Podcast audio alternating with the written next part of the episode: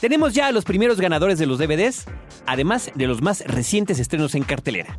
Bienvenidos a Cinemanet. ¿A poco te apantalla el séptimo arte? Bienvenido a Cinemanet, la mejor dosis de imágenes auditivas para la apreciación cinematográfica. Las butacas están listas. Toma tu lugar y acompaña a Carlos del Río y Roberto Ortiz.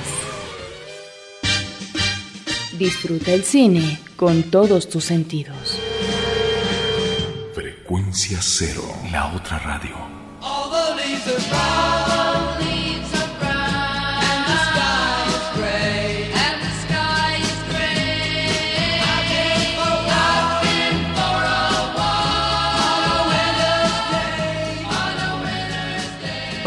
El podcast del día de hoy va a aparecer musicalmente dedicado a aquellas que se les llamaban oldies but goodies, viejitas pero aún buenas. Y eso tiene que ver con la selección musical no precisamente de Cinemanet, sino de las diferentes películas que comentaremos esta semana. Yo soy Carlos del Río y me acompaña Roberto Ortiz.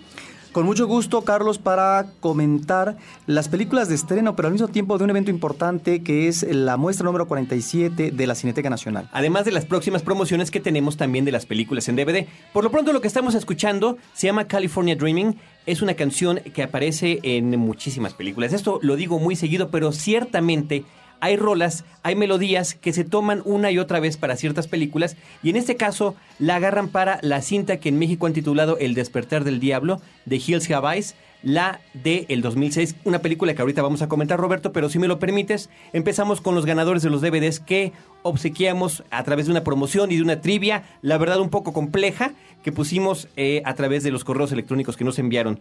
El DVD de Perdidos en Tokio, que es una cortesía de Universal Pictures, se lo lleva Eric Córdoba V, V corta, no nos puso su segundo apellido, le vamos a solicitar que lo haga.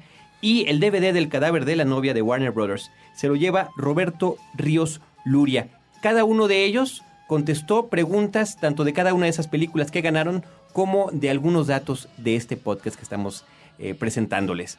Y eh, Roberto, también tenemos un correo electrónico que teníamos pendiente responder, la verdad nos eh, disculpamos por no haberlo hecho. Es un mensaje que nos llegó de Carlos Alberto Romero y que puso en la página de comentarios, por eso es que no teníamos su correo electrónico, no le hemos contestado por ese medio. Habla sobre lo que platicábamos de este texto que habías preparado sobre las 20 estrellas del cine nacional y me voy a permitir leer una parte de él, ¿no? Dice, retomando el polémico tema de la lista de las 20 estrellas del cine mexicano, me parece que si bien los últimos 10 o 12 nombres mencionados en la lista resultan poco debatibles, los primeros mencionados sí lo son bastante. Sobre todo por quien se deja fuera. El señor Ortiz comenta acerca de, lo, de la baja que resultó el nivel durante la década de los 80, mas sin embargo pone a una de las figuras más representativas como la señora Chagoyán. No puedo creer que, por ejemplo, hayan dejado fuera a un actor como David Silva, que con la mancuerna que hacía con el director Alejandro Galindo hizo películas maravillosas como Campeón sin Corona, Espaldas Mojadas o de las películas más representativas de la década de los 40 y del cine mexicano en general, como Una familia de tantas. Los Hermanos del Hierro con Ismael Rodríguez en los 60 y ya casi pegando a los 70 con El Topo. Eh, vemos que estuvo presente con películas trascendentes en distintas épocas. Eso en cuanto a actores estrellas y principales en sus películas, pero creo que actores de reparto como Fernando Soto Mantequilla o hasta el mismo Walt Rubinskis tienen más mérito.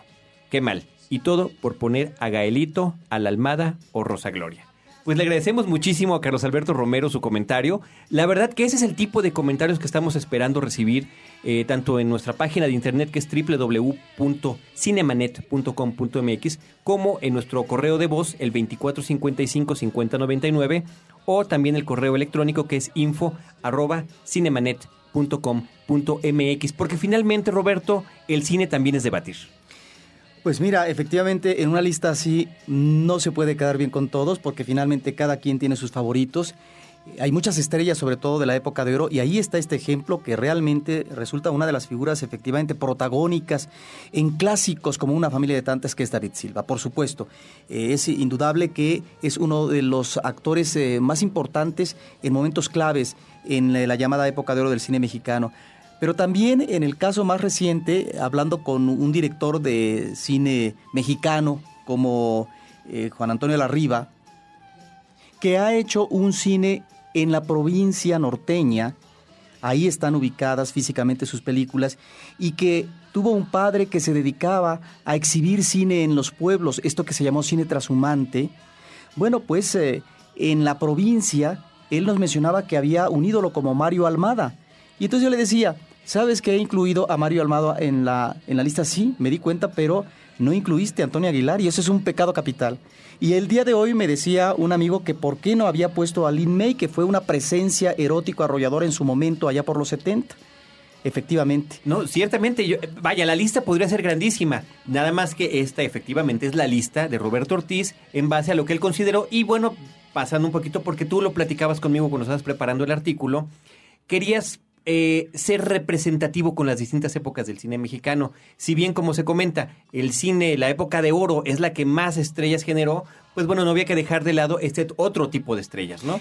Y que ya es muy difícil ponerse de acuerdo si son realmente estrellas o no, porque ya no existe una industria perfectamente articulada como en los años 40 y 50, sino que ya son resabios, de tal manera que son estrellas más efímeras y que difícilmente van a cuajar en este gusto popular, pero sobre todo que tengan una presencia en el escenario arrolladora. Pues muchísimas gracias a Carlos Alberto Romero por su comentario y felicidades por él. Y Roberto, eh, vamos a platicar rápidamente qué es lo que tienen que hacer esta semana para las promociones de DVDs. Gracias a Universal Pictures tenemos la película, esta me gustó mucho, ahorita la platicamos con detalle, Vuelo Nocturno, Red Eye de Wes Craven con Rachel Adams y eh, McAdams y Cillian Murphy. Y eh, tenemos también otra cinta que se llama Exterminio, que por cierto también está protagonizada por Cillian Murphy. Exterminio es esta cinta tipo zombies que hizo Danny Boyle, el director de Trainspotting, hace unos años sobre esta gran epidemia en Inglaterra. Eh, Estamos checando en nuestro iTunes que aún no contamos con comentarios del público en la parte que, bueno, queda para todos visible, ¿no? Cuando uno busca en el eh, Music Store del de, iTunes, ahí puede ver qué eh, podcast hay y si hay comentarios al respecto. Quisiéramos regalar cada uno de estos DVDs a los dos mejores comentarios que ustedes nos hagan el favor de poner allí. Eso sí, pueden ser buenos o malos. Por nosotros no hay ningún problema. Lo que nos gustaría es que estuvieran sustentados. Es decir, ese no me gusta su podcast o me encanta su podcast, realmente no se lo llevaría. Eh, que se vea qué les gustaría, qué estamos haciendo mal, qué estamos haciendo requete mal. Si algo estamos haciendo medianamente bien, también se puede comentar. Pero bueno, que se destaquen esos comentarios y después nos mandan un correo avisándonos, ya lo pusimos, a info.cinemanet.com.mx. Y se van a llevar, ahí podrán escoger la película Vuelo Nocturno o la película Exterminio. Así que conviene entrar lo más pronto posible a iTunes, que es uno de los lugares por donde más se escucha nuestro podcast. Vamos a hacer un pequeño corte, pero volvemos ahora sí con The Hills Have Eyes, El despertar del diablo. Y mientras tanto, nos vamos con una canción de la película Exterminio que se llama East Hastings y que canta Godspeed You Black Emperor.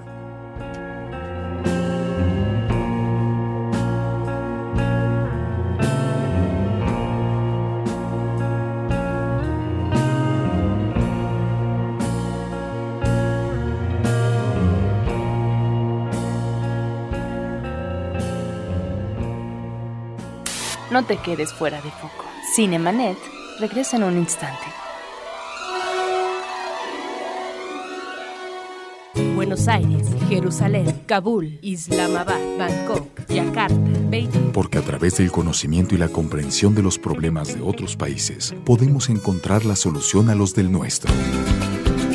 Atrévete a cruzar los límites, a romper barreras, a derribar obstáculos. Atrévete a ir más allá de las fronteras. www.másalladelasfronteras.com Una mirada al acontecer internacional. Frecuencia cero, la otra radio.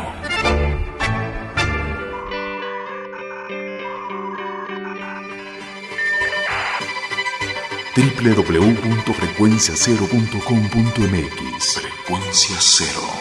La otra radio. Un nuevo medio para una nueva generación. Fin del flashback. Estamos de regreso.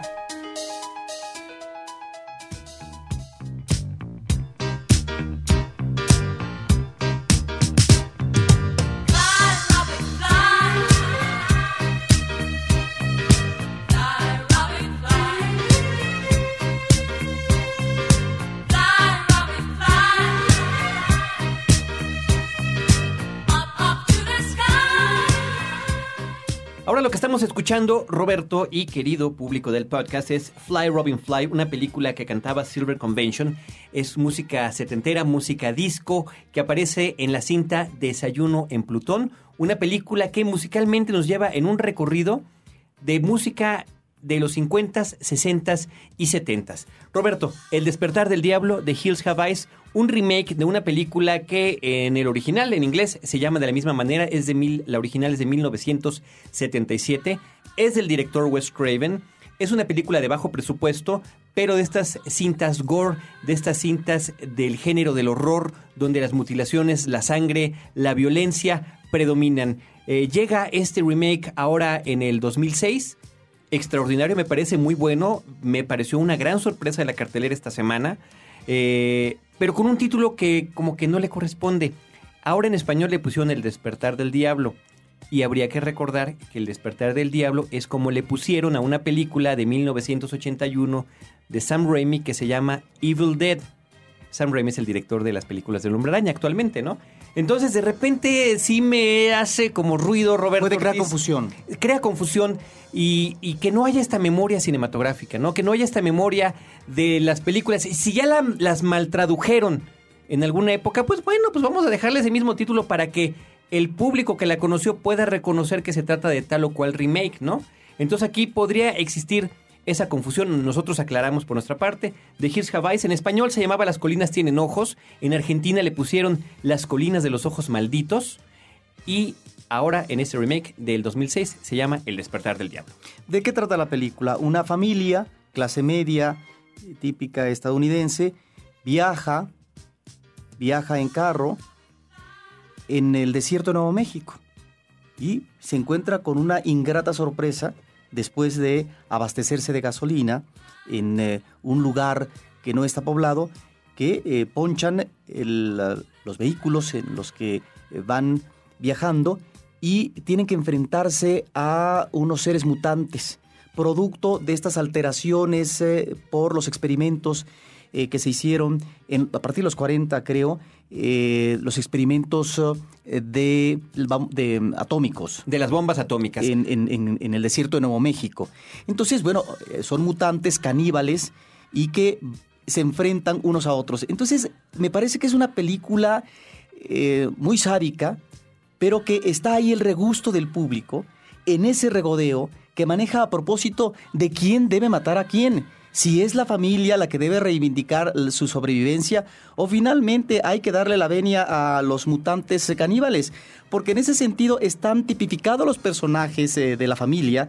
Un padre eh, autoritario que impone su capricho a propósito de que el viaje se debió de hacer de esa manera y que bueno, es el primero raspado de la película, no vamos a decir lo que pasa. Hay más de una muerte y las muertes son sorpresivas, son eh, tremendas. Bueno, inútiles finalmente en cuanto que es la ruptura, la quiebra del núcleo familiar que supuestamente es armónico, pero desde el primer momento estamos viendo que no. En ese sentido me parece que la película se corresponde también no con un mensaje, pero sí con una idea de eh, presentar, de plantear este manejo familiar anómalo que se está viviendo en los Estados Unidos a propósito de los temores, de los miedos colectivos. ¿Cuántas veces no hemos visto, Roberto, esta clásica premisa de que los personajes en estas cintas hacen cosas absolutamente estúpidas, ¿no? Irse por carretera, irse en una camper con toda la familia, tomar el camino de piedras, ¿no? ¿Cómo le llamamos aquí? De terracería. El camino de terracería. Perdido para ahorrar supuestamente algunas horas para llegar a la trampa, pero no importa que sea una premisa que conocemos, no importa que sea un remake, porque además creo que sí.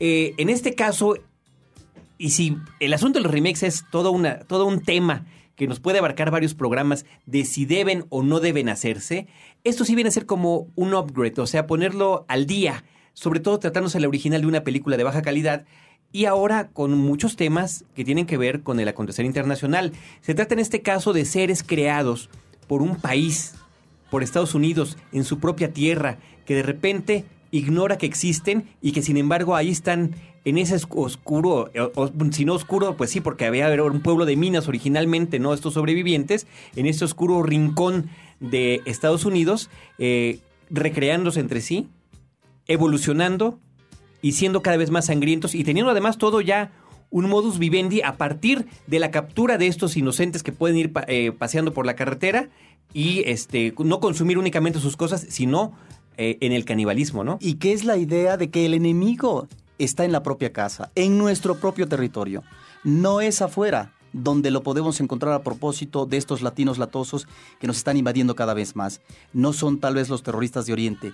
El enemigo está aquí. Nosotros mismos hemos creado el engendro. Es un poco también una de las premisas que maneja la película y creo que está eh, visualmente muy bien manejado en este espacio eh, de pueblo en donde vemos cómo está la familia instalada, la familia feliz, armónica, ¿sí? En las diferentes casas de este pueblo donde se van a desarrollar estos A experimentos. través de, los maniquís, ¿no? De los maniquís que quedan por allí. No, la verdad que creo que es una muy buena sorpresa. Yo eh, fui con un poco de temor. Este tipo de remakes, particularmente de películas del horror, no siempre salen bien librados. Creo que ahora lo hicieron de verdad de lujo. Eh, si, si bien los amantes del horror todavía podrían argumentar que puede ser todavía un poco más violenta la película. Sí, claro. En ese sentido, creo que es una aproximación al gore. Y hay que advertir, es una película truculenta, es una película macabra, es una película efectista, pero sumamente divertida. sumamente divertida y no siempre sobrevive quien uno cree que va a sobrevivir, porque de entrada ya sabemos que va a haber muertes, ya sabemos que estas van a ser violentas. Roberto, nos vamos a un corte y continuamos aquí en Cinemanet.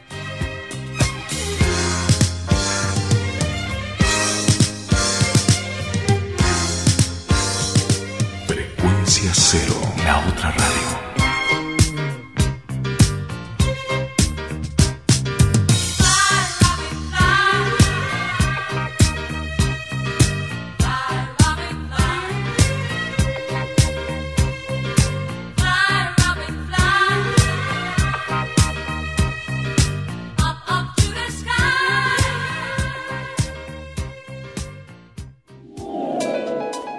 Cinemanet regresa en un instante. Entérate de todo lo relacionado con la Copa del Mundo Alemania 2006. Patada y Gol es una nueva propuesta de frecuencia cero en la que encontrarás la información más importante del próximo Mundial. Los equipos, las sedes, los jugadores, la opinión y la polémica son los principales elementos de este programa. A partir de esta semana, acompaña todos los miércoles a Daniel Cobos y Alfredo El Pollo Steines en su camino a Alemania. Porque en Frecuencia Cero también nos vamos al Mundial. Patada y Gol. www.patadaygol.com Frecuencia cero, la otra radio. Para usted, amigo exigente, acostumbrado a la alta fidelidad y los buenos programas de radio, Frecuencia Cero le ofrece la solución que buscaba. Frecuencia cero, la otra radio.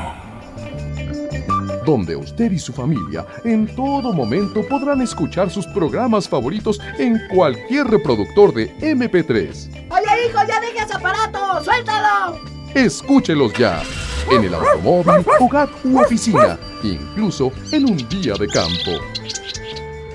Ya lo sabe, podcast La Otra Radio. Encuéntrelos en frecuenciacero.com.mx. Hijo, ven acá, que te estoy hablando, apágale ese aparato. Ven acá, pequeño demonio. Historias múltiples en tiempos cortos. Cinemanet. Regresamos.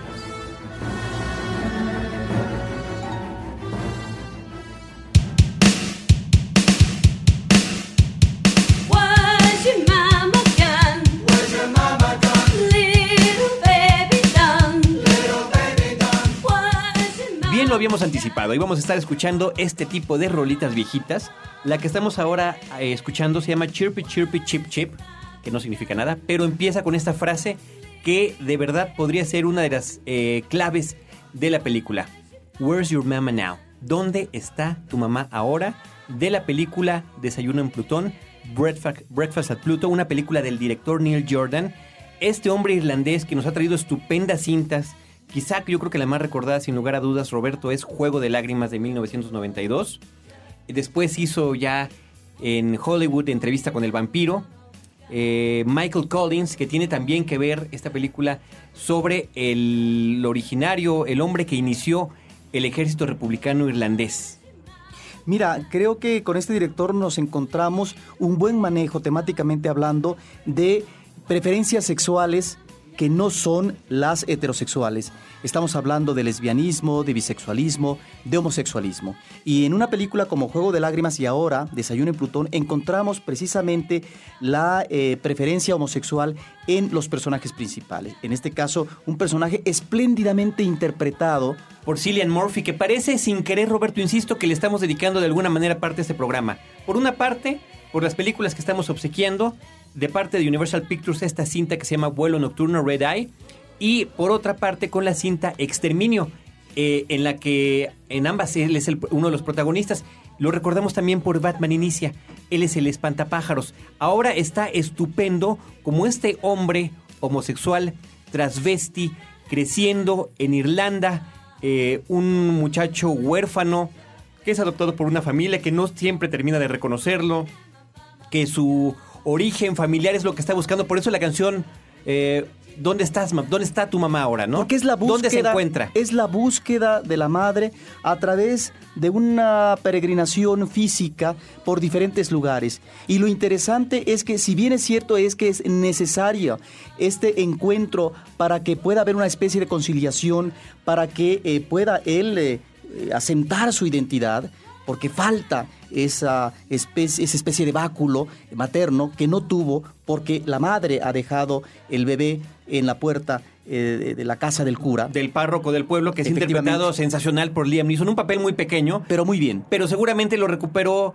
justamente de Michael Collins, eh, el director Neil Jordan, ¿no? Que era su, fue su protagónico en aquella película. Y si bien es este elemento eh, como eh, vehículo central, la búsqueda de la madre, no termina, creo, la película con un remate melodramático que hubiera sido realmente fastidioso. Creo que en ese sentido hay un buen manejo de la trama y sobre todo del personaje. Y en este, no Via Crucis, sino en este recorrido por la vida a través del tiempo, de los años, de los lugares, de las experiencias, de los encuentros, desencuentros, etcétera, de las decepciones también emocionales y amorosas, es como se va forjando la personalidad de eh, una eh, figura masculina y que creo que aquí la música que tú has recalcado, subrayado, Carlos, nos sirve como referencia de época, como leitmotiv. Como leitmotiv, y eh, quiero destacar, seguir destacando la participación y la actuación de Cillian Murphy. Este es un hombre, este es un hombre de grandes ojos azules, es un rostro que lo mismo podría ser enigmático, que bonito, que aterrador, que de todas esas maneras ha sido utilizado. En este caso, se acerca más a su lado femenino en una de esas actuaciones un tanto cuanto contenidas, inclusive él fingiendo su voz lo más agudo que puede, que además es lo que hace su personaje, ¿no? Eh, eh, Que descubrimos, me recordó un poquitito nada más, un tantito, la película de Mi vida en rosa, Ah, cuando ah. el personaje principal desde su infancia ya se sabe, él ya sabe cuáles son sus inquietudes, ¿no? Entonces está esta escena cuando la mamá, aquí en esta película de Desayuno en Plutón, la mamá adoptiva, la madre adoptiva le dice, y si te vuelves a vestir como niña te voy a sacar para que te vea todo el vecindario. Y él le responde, ¿me lo prometes? o sea, ¿de verdad lo vas a hacer? Sí, tiene algunos momentos realmente graciosos. Tiene graciosos, tiene drama. Yo no sabría si es una comedia con drama, si es un drama con toques de comedia, eh, cómo definirla. Además, la narrativa está muy interesante, es una suerte de voz en off. Él va contando su propia historia a través de diferentes capítulos que aparecen numerados allí con ciertas referencias. La música, insisto, que viene siendo el motivo constante, marcándonos el paso de los años y... eh, inclusive por ahí, por eso la canción hace rato de Fly Robin Fly, ¿no? Los dos ruiseñores que de repente inclusive llegan a tener diálogos en la película. Sí, es cierto, es una película muy recomendable que hay que ver. Cillian Murphy, eh, la película se estrenó, por cierto, originalmente en el Festival Internacional de Cine Contemporáneo de la Ciudad de México, en el FICO, y ahora ya está en cartelera. Roberto, otra cinta que estuvo de estreno reciente aquí en la Ciudad de México es Mi novia secreta. Es una película protagonizada por Uma Thurman y Meryl Streep, eh, dirigida por Ben Younger. Pues mira, es una película con eh, dos presencias femeninas interesantes y en donde la comedia romántica tiene como uno de los eh, personajes principales a la suegra, que es una especie de malvada impertinente que de alguna manera va a estar metida en un lío, una especie de boicot en lo que puede ser la relación feliz de noviazgo entre una mujer guapa de 37 años como Uma Thurman y un muchacho de tan solo 23.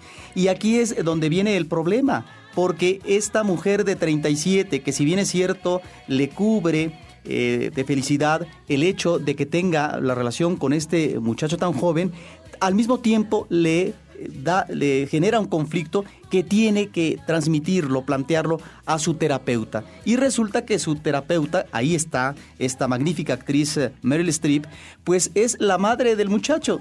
Yo creo que es una película que tiene buenos momentos, Carlos, y que por otra parte encontramos ahí eh, una serie de referencias culturales. Están las referencias pictóricas, por ejemplo, a propósito de un cuadro de este pintor expresionista Rothko, del cual recientemente eh, tuvimos presencia de algunas de sus obras en el Museo de Arte Moderno de aquí, eh, de la Ciudad de México, o también las referencias musicales al jazz, a Coltrane, pero sobre todo a Duke Ellington. Eso es, eso es, eso es algo que se agradece en la película. Es una película que va llevando un desarrollo amable y que tiene momentos chispeantes, agudos, y que eh, habría que anotar también la mirada irónica, ocurrente de lo que es el núcleo familiar, una familia eh, judía y eh, esta defensa a ultranza de los valores eh, familiares, pero al mismo tiempo religiosos.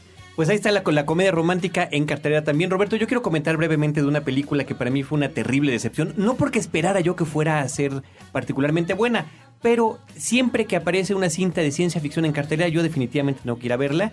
Esta contaba además con la agradable, siempre agradable presencia de Mila Jovovich.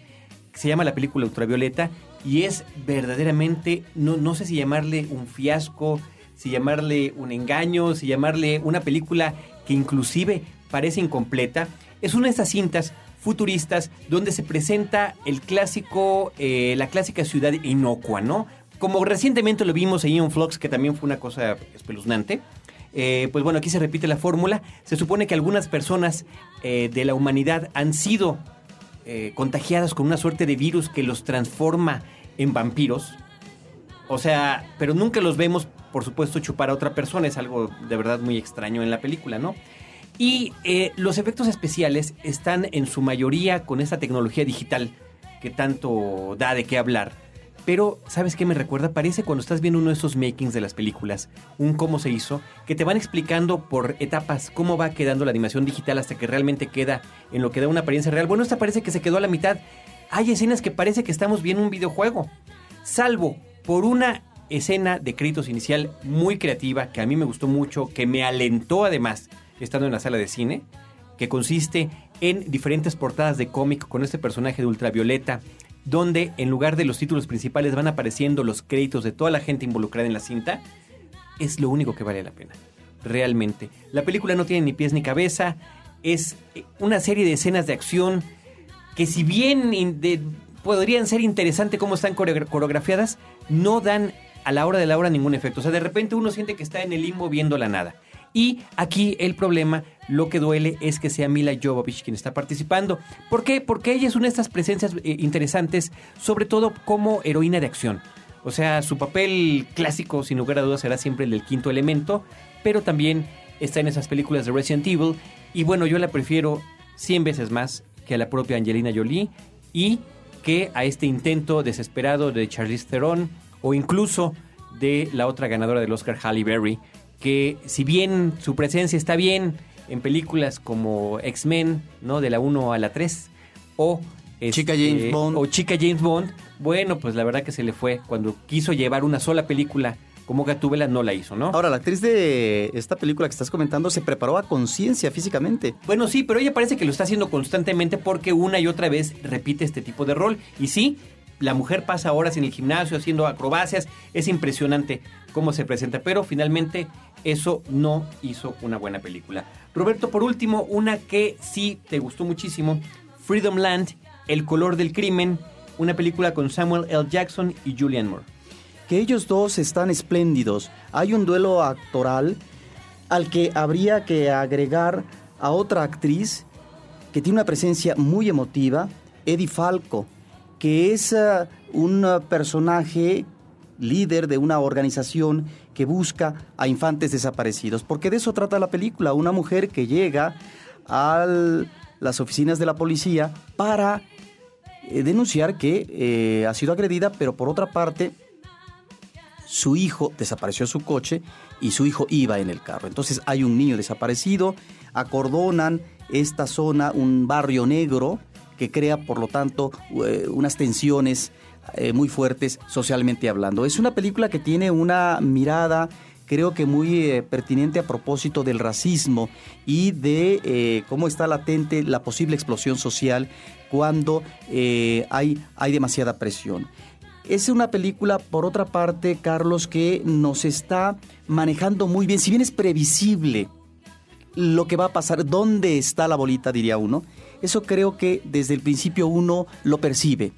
Pero ese no es tanto el problema. Yo creo que lo interesante es que nos maneja varias subtramas en donde está esto, como el elemento del racismo, pero al mismo tiempo historias individuales, donde encontramos, por un lado, el personaje eh, policíaco, de, investigador de Samuel Jackson, que eh, tiene una personalidad cristiana y que esto mismo le ha permitido eh, de alguna manera recuperar la fe y darse a los demás eh, en términos de servicio profesional, porque es tal vez ahí donde de alguna manera pueda recuperar este destino o este manejo de vida tan rudo que tuvo. Y en el caso del personaje de Julian Moore, que es una mujer alicaída, que le ha ido mal en la vida, que nunca se ha recuperado y que tal vez este hijo que está desaparecido es el mejor aliento que pueda tener. Creo que encontramos en cada una de las historias de los personajes principales o secundarios el elemento de la ruptura eh, familiar que genera una gran eh, inestabilidad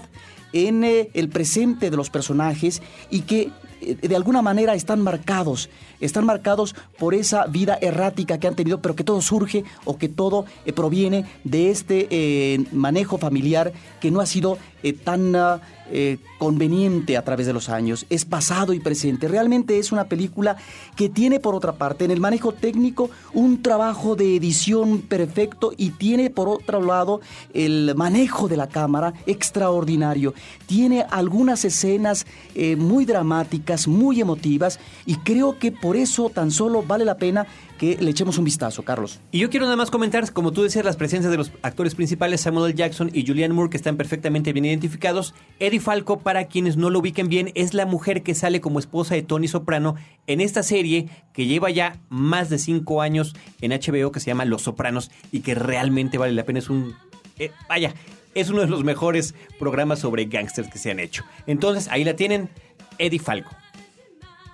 Y si quieres, Roberto, nos vamos ahora con los comentarios de esta semana sobre la muestra de cine de la Cineteca. Pues ya arranca, Carlos, este viernes 21. Vamos a mencionar las primeras cintas que van a estar en la Cineteca Nacional en dos salas. Y bueno, iremos también comentando las otras salas alternativas del circuito comercial y también cultural, en eh, las cuales se van a proyectar las 18 películas de diferentes países correspondientes a la muestra número 47, la muestra internacional de Cineteca Nacional. En principio, un clásico, una copia remasterizada que compra Cineteca Nacional y que es Luces de la Ciudad. Este clásico de 1931 de Charles Chaplin, que posiblemente sea de ese periodo, de sus primeras películas sonoras, la la que a mí más me gusta. Está, por supuesto, La Quimera de Oro, está, por supuesto, también El esta otra cinta, pero ese es más adelante, ¿sí? Está Tiempos Modernos, posiblemente Luces de la Ciudad es la película, y claro, en tono melodramático, eh, más disfrutable y que tiene realmente momentos eh, muy tiernos, emotivos,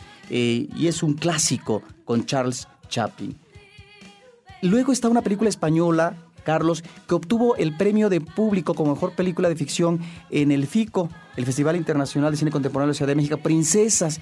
Esta es una película que hay que ver, que es muy divertida, de Fernando León de Aranoa, ni más ni menos el director que ha hecho películas como Barrio y Los lunes al sol, ¿recuerdas esta película tan interesante? Y que ahora en un tono o género diferente nos aborda la relación de dos personajes femeninos eh, diferentes. Eh, creo que crea un drama interesante que tiene momentos muy ocurrentes. Luego tenemos una película italiana, Carlos, que se llama Confidencial. Está eh, presente el drama que se vive en Israel y en Palestina. Y trata precisamente de eso esta película. Es ah, una familia palestina que está debatiendo si debe salir eh, de su territorio para vivir en otro lado donde tengan mayor seguridad o se quedan ahí. Está el criterio del padre, el criterio de la madre. Finalmente deciden quedarse y resulta que la casa es tomada ¿no? Por, eh, por, por Israel. Y entonces hay como una especie de división en el espacio donde por un lado está eh, la familia, por otro lado está, están miembros del ejército, es decir, una casa eh, tomada que está eh, presentando este conflicto de imposible relación de unos con otros, en este caso de los israelíes con los palestinos. Luego tenemos una película de doble juego, eh, interesante, una coproducción de Perú, España, Cuba y Argentina, de Alberto Durán. Es una película que creo que hay que mm, eh, indicar que nos remite a los últimos años o días, diríamos días, del gobierno de Fujimori. Y lo que quiere el director a partir de una especie de truán, de un eh, hombre marrullero que engatusa a la gente para eh, sacar provecho de ellas, nos está eh, hablando de una crisis ética que vive en ese momento la sociedad a partir de lo que se considera como uno de los gobiernos más corruptos en los últimos años en este país. Luego una película que es, creo, muy emotiva, España y Argentina son los países eh, productores. Elsa y Fred, estamos eh, remitiéndonos a una extraordinaria actriz con antecedentes de teatro, es eh, Concepción China Zorrilla. Esta es una película que aborda el tema de la vejez y la posibilidad de que en dos vecinos puedan realizar si no una relación amorosa, tal vez, ¿por qué no?, una relación eh, amistosa. Y finalmente, Carlos, una película francesa que no se deben de perder, que es El Faro, es ah, un personaje femenino que es Camille, que desembarca en una isla porque su objetivo es vender la casa familiar. El padre ha muerto 10 años atrás y la madre apenas el año anterior. Y esto la lleva a rastrear a través también de una tía y de los eh, personajes que habitan esa isla.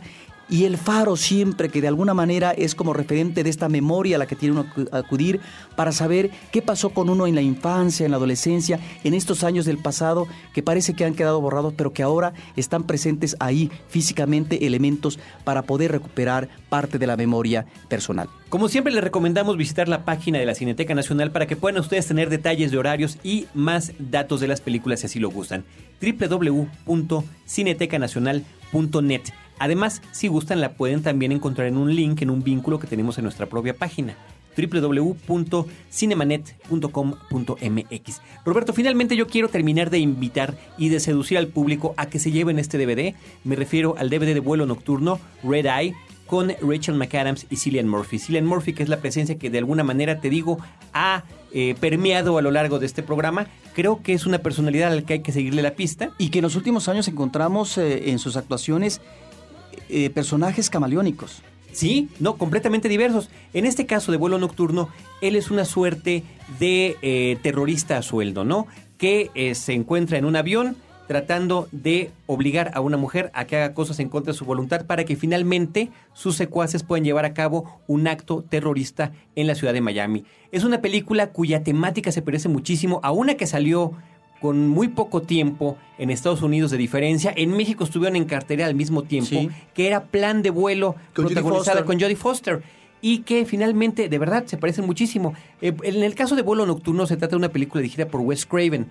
Este hombre del que también hablamos hace rato es el que hizo la película original de The Hills Have Eyes y que hizo estas cintas de Pesadilla en la calle del infierno y Scream. O sea, un hombre que se ha basado eh, su carrera más que nada en el asunto del terror.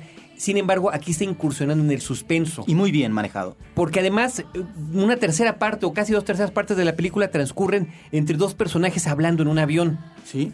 Entonces yo creo que ese es un elemento que de, ver- de verdad tenemos que rescatar. Una película muy interesante. Red Eye se refiere, eh, creo que ahora sí podría yo estar de acuerdo con, con la traducción. Red Eye significa ojo rojo, pero es como le llaman en Estados Unidos a los vuelos estos que son de madrugada.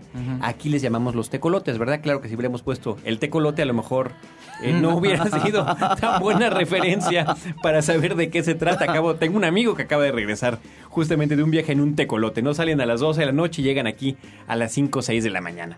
Entonces, eh, es por eso que se llama así la película. Ahora, doy el dato porque inclusive estaba yo viendo en algunas páginas donde se hacen eh, comentarios eh, de que los propios gringos preguntan, oye, pero yo nunca vi un personaje, nunca vi un personaje que tuviera el ojo rojo, ¿no? Ya le contesté otro. No es que Red Eye justamente significa esto y que además lo explican en la película, Claro. ¿no? Eh, finalmente acaba el asunto con, con- con el caso de la cuestión terrorista Y eh, pues bueno, es la cinta que se pueden llevar. Ya vi los materiales adicionales, están la verdad muy buenos. Tiene varias partes del making, entrevista con Wes Craven, eh, cómo inclusive llegaron a, a contratar a Cillian Murphy. Él no le parecía porque el personaje que iba a interpretar iba a ser estadounidense y ya le notaba un muy fuerte acento irlandés. El otro hombre voló eh, de, Europa América para platicar con él directamente y se conoció y le pareció que era el hombre perfecto para hacerlo, justamente por esta dualidad que tiene el rostro tan extraño de este hombre. Y la otra película que también estamos obsequiando se llama Exterminio, es de Danny Boyle, también es protagonizada por Cillian Murphy y eh, además es la canción que estamos escuchando en este momento y con la que nos vamos a ir despidiendo poco a poco. Que eh, bueno, pues eh, ya ven que el señor Danny Boyle tiene, el director de Trainspotting, también director de esta cinta, tiene muy buen gusto para eso. La canción se llama Season Song, interpreta Blue States y es la de los créditos finales de la película. Para ganarlo, lo que tienen que hacer, cualquiera de los dos, es escribir alguna, algún buen comentario, bueno en el sentido de que esté sustentado, ya sea que digan que les parece nuestro programa bueno o malo, en iTunes, que es una de las formas como más se escucha nuestro programa. Nuestra página de iTunes, en nuestra área de iTunes, ahorita no hay ningún comentario, así que pueden empezar a hacerlo. A lo mejor desde el primero puede ser, nosotros nos vamos a encargar de elegirlo, van a estar a la vista de todos, lo leeremos aquí también en el programa y lo que queremos es que nos hagan alguna buena recomendación. Pues nos despedimos y que, por supuesto, se comuniquen con una película como Exterminio, en la que hay que decir, Carlos, que tuvo dos finales. El final comercial y el final del propio director. Sí, sí, está muy interesante eso. Además, así la exhibieron en cartelera.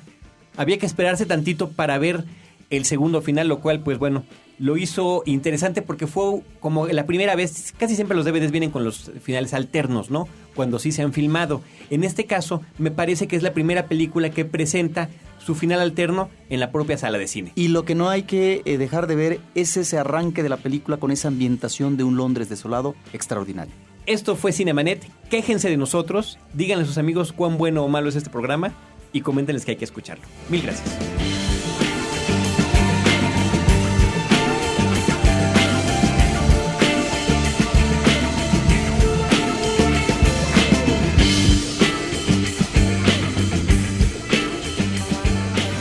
Los créditos ya están corriendo.